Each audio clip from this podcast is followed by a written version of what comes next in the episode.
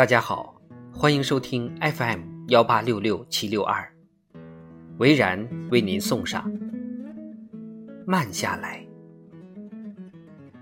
最近常常告诉自己，你别以为自己是特殊的，你就是一个普通的二十岁的人，你不是像娜塔莉波特曼那样的天才一般的存在。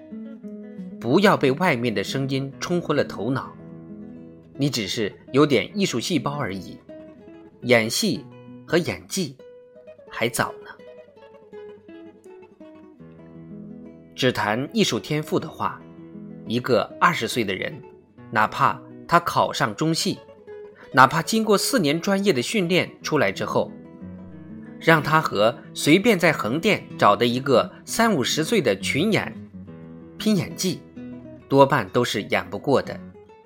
因为长期在剧组耳濡目染，而且到了他们这个年纪，已经见过太多太多的事情了，经历过结婚生子，经历过至亲去世，经历过人生特别艰难的选择，也经历过揭不开锅，一个月只有三四百块钱收入的生活。所以人家可能并没有学过表演，更没有受过训练，但你就是。演不过他们。娜塔莉·波特曼在演完这个杀手不太冷以后，她很冷静的停了很长一段时间。在那段时间里，她用学习来沉淀自己。在 V 字仇杀队里，把自己头发剪完的那个女孩，其实就是娜塔莉·波特曼本人。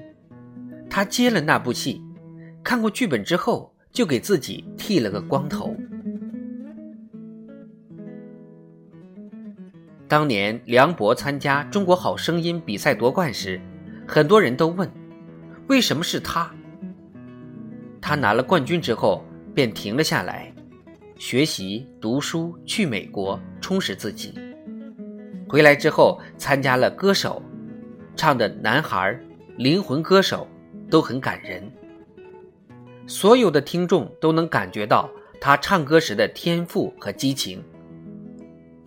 这是我很喜欢梁博的原因。所以你看，无论走到哪儿，都没有必要那么着急。